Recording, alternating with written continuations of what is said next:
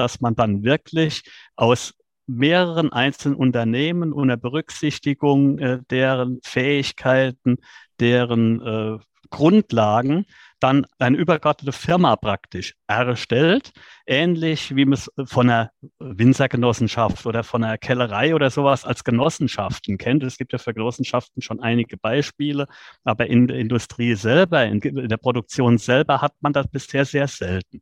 Und das ist so unser Ziel, wo wir sagen, wir möchten gerne in einem Verbund im Prinzip eine Produktion starten von einem Produkt, was nachher auch dann zukunftsfähig tragbar ist, um es vielleicht knapp zu beschreiben. Grundsätzlich geht es eben auch darum, Firmen, Unternehmen die Chance zu bieten, die vielleicht in gewissen Segmenten sehr gut sind und in anderen schlechter die Möglichkeit zu geben, wenn sie es nicht schaffen, alleine, wie schon gesagt, ein eigenes Produkt oder einen eigenen Service zu entwickeln, durch die Kompetenzen von anderen Unternehmen, die vielleicht in der gleichen Branche sind oder in anderen Branchen, das ist in dem Fall egal, im Zusammenschluss dann eben schaffen, ihre Expertise zusammenzubringen und dadurch dann gemeinsam die wirtschaftliche Stärke, die Stärke zusammenzukriegen, dass sie dieses Produkt oder diese Dienstleistung auf den Markt bringen können. Ich vergleiche es auch immer gern mit dem Aspekt der Co-Petition. Das heißt, wenn jetzt zum Beispiel viele Metallbauer zusammen sind, die eigentlich untereinander konkurrieren, das aber beiseite lassen, um in der Zusammenarbeit dann eben die eigene Region zu stärken und jetzt nicht sich gegenseitig runterzuziehen, sondern zu schauen, dass sie zusammen vielleicht dann mit anderen Big Playern oder anderen virtuellen OEMs, von denen wir vielleicht noch nichts wissen, konkurrieren können, konkurrenzfähig bleiben.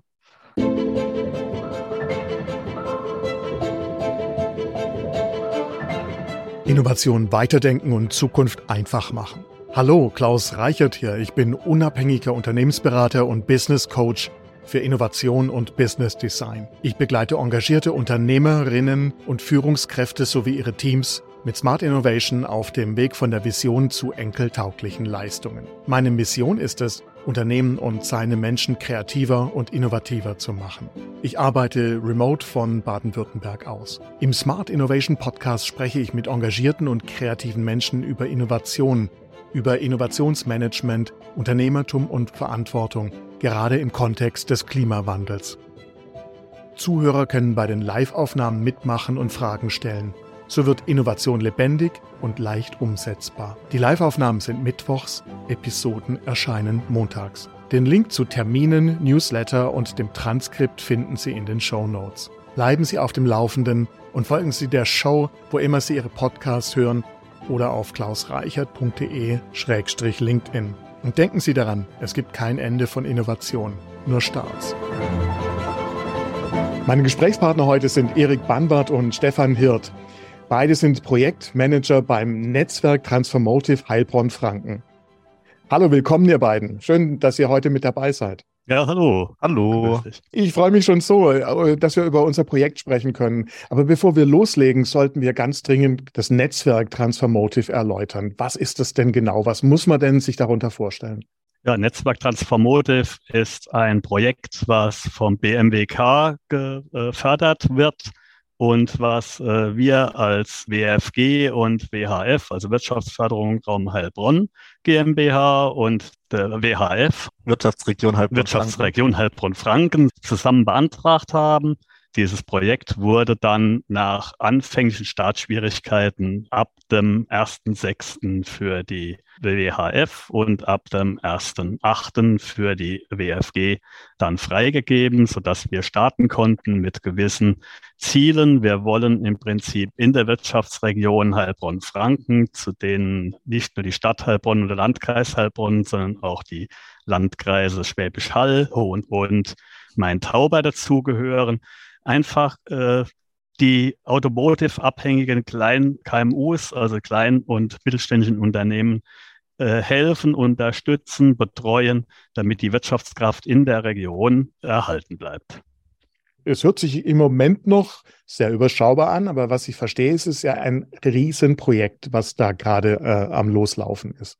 Genau, es ist ein Riesenprojekt, aber es ist auch deshalb ein Riesenprojekt dadurch, dass wir in der Halb Region Heilbronn, Franken sehr viel Automobilindustrie haben. Jetzt ist es nicht nur Automobilmanufaktur, sondern auch ähm, Zuliefererdienste, Dienstleister für Automobile. Ist es hier eben besonders wichtig, die Transformation durchzuführen, dadurch, dass ein Großteil der Beschäftigten eben in, die, in dieser Industrie arbeiten.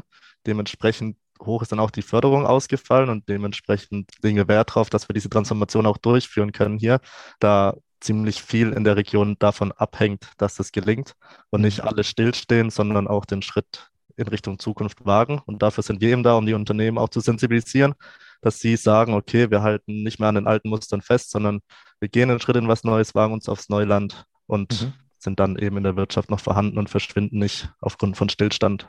Da müssen wir vielleicht noch ergänzen, äh, es geht zwar schon primär natürlich um Unternehmen im Automotive-Umfeld, aber im Grunde geht es um alle Unternehmen. Es können sich alle Unternehmen beteiligen aus der Region Heilbronn-Franken. Ja, also es ist nicht begrenzt, aber sagen wir so, jetzt nachdem auch von der EU verabschiedet wurde, dass 2035 das Verbrenner auskommt, ist das eben hier ein wichtiger Punkt. Aber wie gesagt, das können sich alle beteiligen. Wir schließen da niemanden aus. Wichtig sind es halt, dass die KMU sind. Das heißt, so Firmen wie Audi, die sich durchaus in der Lage sind, selbst zu helfen, werden da nicht ja. berücksichtigt sondern wir helfen denen, die sich jedenfalls nicht selber helfen können. Das Ganze wird ja auch noch getragen von diesem Bündnis für Transformation. Das ist ja ein Riesending. Da ist Südwestmetall, die IG Metall, die IHK und so weiter, die Handwerkskammer mit dabei. Das ist ja ein, ein Wahnsinnsrückenwind, den ihr da habt im Projekt. Ja, das äh, Bündnis für Transformation sind ja auch im Prinzip die Initiatoren von dem Ganzen gewesen.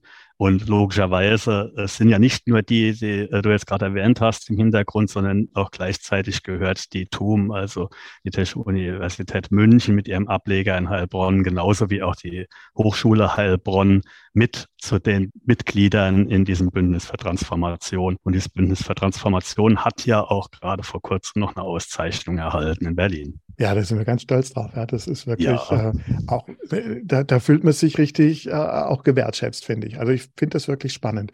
Jetzt ist es ein größeres Projekt, es dauert einige Zeit. Was ist denn so die Laufzeit? Die Laufzeit äh, geht jetzt bis zum Ende Juni 2025.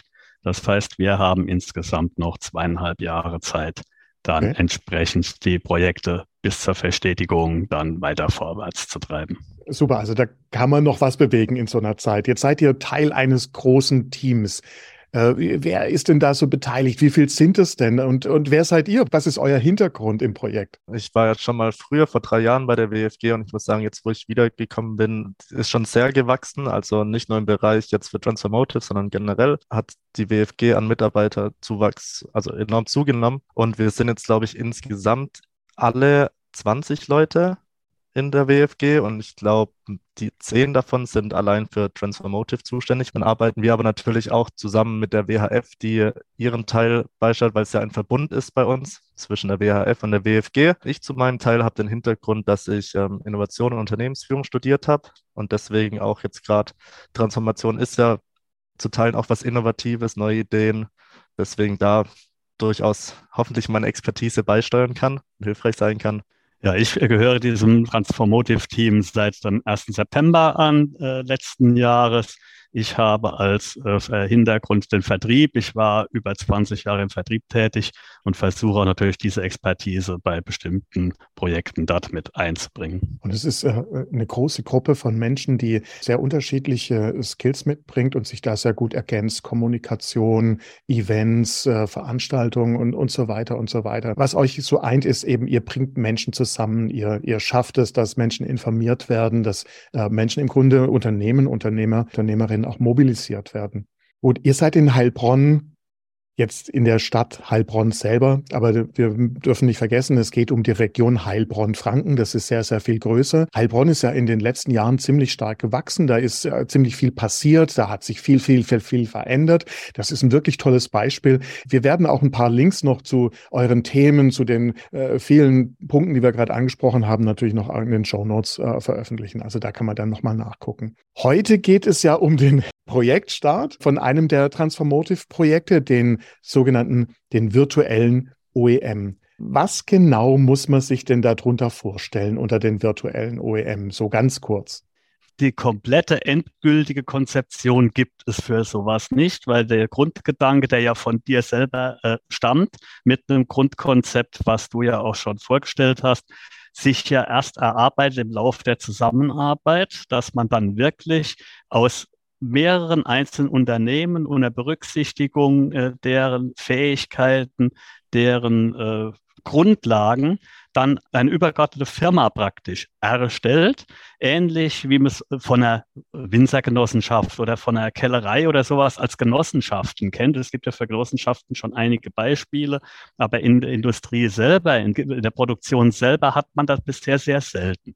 Und das ist so unser Ziel, wo wir sagen, wir möchten gerne in einem Verbund im Prinzip eine Produktion starten von einem Produkt, was nachher auch dann zukunftsfähig tragbar ist, um es vielleicht knapp zu beschreiben. Grundsätzlich geht es eben auch darum, Firmen, Unternehmen die Chance zu bieten, die vielleicht in gewissen Segmenten sehr gut sind und in anderen schlechter die Möglichkeit zu geben, wenn sie es nicht schaffen, alleine, wie schon gesagt, ein eigenes Produkt oder einen eigenen Service zu entwickeln, durch die Kompetenzen von anderen Unternehmen, die vielleicht in der gleichen Branche sind oder in anderen Branchen, das ist in dem Fall egal, im Zusammenschluss dann eben schaffen, ihre Expertise zusammenzubringen und dadurch dann gemeinsam die wirtschaftliche Stärke, die Stärke zusammenzukriegen, dass sie dieses Produkt oder diese Dienstleistung auf den Markt bringen können. Ich vergleiche es auch immer gern mit dem Aspekt der Co-Petition.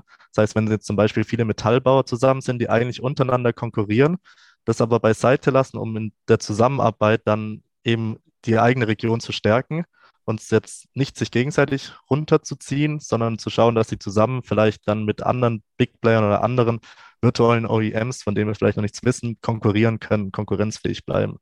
Die Idee ist ja, dass wir dann auch versuchen, eben die Stärken zu stärken. Auf der einen Seite, das war ja das, was du gerade angesprochen hast, oder auf der anderen Seite einfach äh, Unternehmen finden, die sich miteinander ergänzen, um dadurch dann natürlich stärker zu werden. Und ich bin da auch schon sehr gespannt. Es gab ja schon einige Rückmeldungen, wie, wie sich das dann entwickelt. So ganz, ganz grob, wie wird denn da das Vorgehen über die nächsten äh, zweieinhalb Jahre denn sein? Was wird denn da ablaufen? Im Prinzip, äh, wenn das Grundkonzept äh, steht, geht jetzt in den nächsten äh, Tagen und Wochen es eigentlich schon los, Unternehmen zu finden, die ihre Expertise mit reinbringen und uns auch sagen, kann dieses Konzept überhaupt zukunftsfähig sein? Funktioniert das Konzept so? Wir können es entsprechend variieren, was wir uns vorstellen, anpassen auf diese ganzen, um im nächsten Step Firmen zu finden, die dann auch gewillt sind, so ein virtuelles OEM mitzumachen, auch mitzutragen und zu probieren, ob das auch als Vorteil dann alles entsprechend für sie da ist. Nach dem ersten wird man sehen, was ist möglich, was lässt sich ändern, was muss angepasst werden. Gibt es in dem äh, folgenden Jahr dann die nächste Staffel, eine neue Auflage, um eine weitere zu machen, um dann bis zum Jahr 2025 noch eine dritte Maßnahme hinten dran zu setzen. Und wir würden uns unheimlich freuen, wenn daraus tatsächlich drei virtuelle OEMs entstehen würden, die auch dann über die Zukunft oder über ja, das Jahr 25 im Juni noch weiterhin raus existieren, kooperieren, miteinander arbeiten und somit auch eine höhere Wirtschafts- und auch eine höhere Marktkraft darstellen und konkurrieren können, nicht untereinander, sondern gegenüber anderen Wirtschaftsregionen, wie zum Beispiel, was jetzt gerade in der Automobilindustrie drüben in Ungarn entsteht. Der Begriff OEM ist ja ein, ein Fachbegriff oder eine Abkürzung, die, der sehr stark in der Autoindustrie verwendet wird, aber auch zum Beispiel in der äh, Computer-Hardware-Industrie, in anderen Industrien ist die Abkürzung ein Original Equipment Manufacturer. Und äh, wir haben es ja mal definiert. Das ist jemand, der komplexe Produkte und Dienstleistungen am Markt anbietet. Und äh, das sind häufig eben Bündelungen von Einzelleistungen vieler Unternehmen zu einem Komplettpaket, das dann nachgefragt wird am Markt unter einer bestimmten, einer bekannten Marke. Und äh, natürlich äh, verstehen wir da Mercedes und, und Porsche und, und, und so weiter drunter, VW, Audi. Aber es sind eben nicht nur diese, diese Möglichkeit, dieses Bündeln von verschiedenen Fähigkeiten und Kenntnissen und Möglichkeiten, ist eben nicht nur den Großunternehmen vorbehalten. Ne? Das ist ja die Grundprämisse, die wir hier haben. Ja. ja. Und dieses Virtuelle daran ist eben, das bedeutet ja, dass die Unternehmensformen der einzelnen Unternehmen weiterhin bleibt, aber dass wir Möglichkeiten schaffen, dass die dann wirklich miteinander arbeiten können, dass die wirklich auch was davon haben, wenn sie gemeinsam arbeiten und dass wir tatsächlich auch so ein bisschen im Zwiebelprinzip eben externe Expertise dazu bekommen können, wo wir dann auch äh, Beratungsunternehmen, wo wir Hochschulen, Forschende dazu nehmen können, um dann zum Beispiel sehr, sehr fokussiert dann äh, etwas zum Beispiel entwickeln zu können. Genau, richtig. Wir wollen im Prinzip, die Grund, der Grundsatz ist, dass wir im Prinzip eine, für diese Unternehmen oder für dieses Vorhaben eine Plattform bilden können und dann am Anfang im Prinzip beraten, dass es dann letztendlich das große Ziel ist, dass es so weit kommt, dass wir auch externe Kräfte mit einbeziehen können. Wer kann denn mitmachen? Jedes Unternehmen aus dem Bereich KMU, was Interesse hat und was sich gerne einbringt, was auch innovativ irgendwo sich darstellen will, auch mal was Neues riskieren und probieren möchte. Aus der Region Heilbronn-Franken. Ja.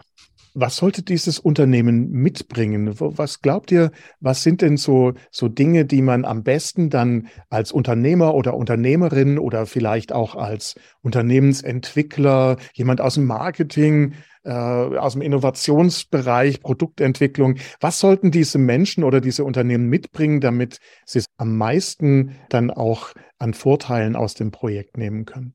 In erster Linie sollen sie natürlich offen sein, nicht diesen Tunnelblick haben für ihr Weg ist der richtige, sondern auch offen sein für neuen Input. Dann haben wir zum Beispiel auch den Fall des Best Practices. Jede Firma hat irgendwas, was sie besonders gut können und dann auch bereit sein, das Wissen eben zu teilen untereinander. Also es ist ja, es funktioniert ja nur, wenn man nicht gegeneinander arbeitet, sondern miteinander. Das heißt, man muss offen sein, man muss teilen können und auch wandelbar sein. Wenn man nur strikt an alten Dingen festhält, dann wird das nicht funktionieren dieses berühmte auch zu erkennen, äh, ich komme weiter, wenn ich mit anderen gemeinsam gehe. Vielleicht genau. manchmal nicht ganz so schnell, aber ich komme definitiv weiter, ja. Ja, es ist ja derzeit dieses ganze Plattformdenken wird ja immer größer und bildet sich ja nicht nur jetzt unter den großen äh, verkauften Plattformen wie Amazon oder Co. Entsprechend äh, stellt sich das wieder. Nein, es bildet sich ja auch mittlerweile ab, dass auch Industrie auf Plattformen entsprechend nachher äh, vermarktet. Und wenn ein so ein OEM dann irgendwo auftritt, wird es garantiert größere Möglichkeiten haben, sich zu vermarkten und dann auch dort Fuß zu fassen, als wenn jedes kleine Unternehmen für sich das ausprobieren muss. Es gibt ja auch viele Aufgaben in, in Unternehmen, die zum Beispiel nicht so gerne gemacht werden. Kann man sich natürlich auch ergänzen. Als, als mittelständisches Unternehmen fehlt es ja eigentlich immer an irgendwelchen Köpfen, Händen und Ressourcen und so weiter.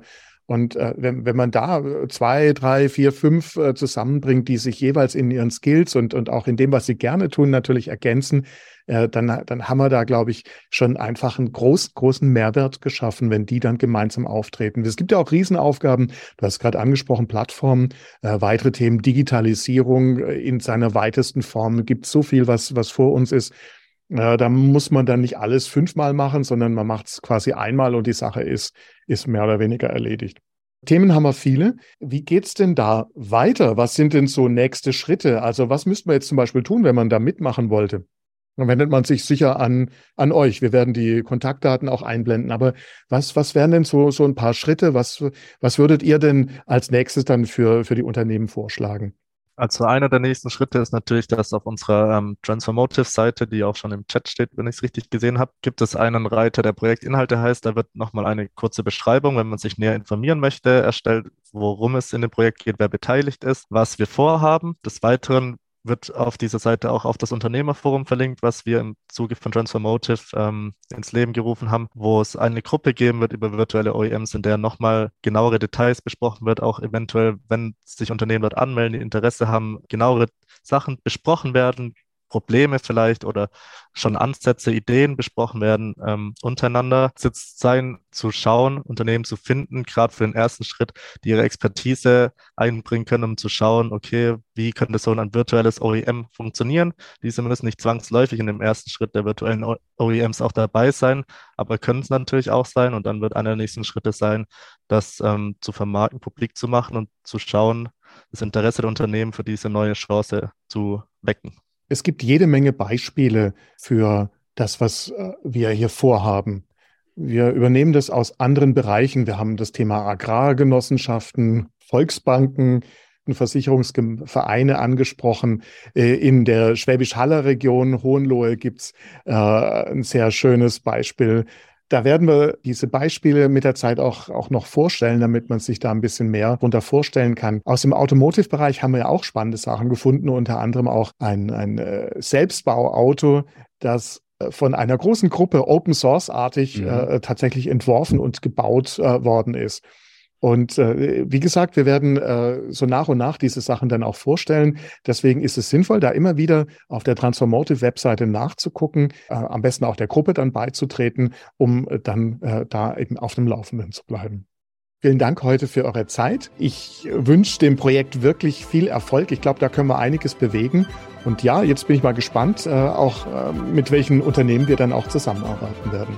Vielen Dank, dass ihr dabei seid. Ja, danke, danke auch. Das war der Smart Innovation Podcast. Er wurde mit einem interessierten Publikum live aufgenommen. Vielen Dank fürs Dabeisein und Zuhören. Diese Episode gibt es auch zum Lesen. Der direkte Link ist in den Show Notes. Noch kein Abonnent? Die Show ist überall zu finden, wo es Podcasts gibt. Weitere Informationen und meine Kontaktdaten sind bei klausreichert.de-podcast. Dort gibt es auch eine Übersicht der nächsten Live-Aufnahmetermine. Ich bin Klaus Reichert und das war der Smart Innovation Podcast.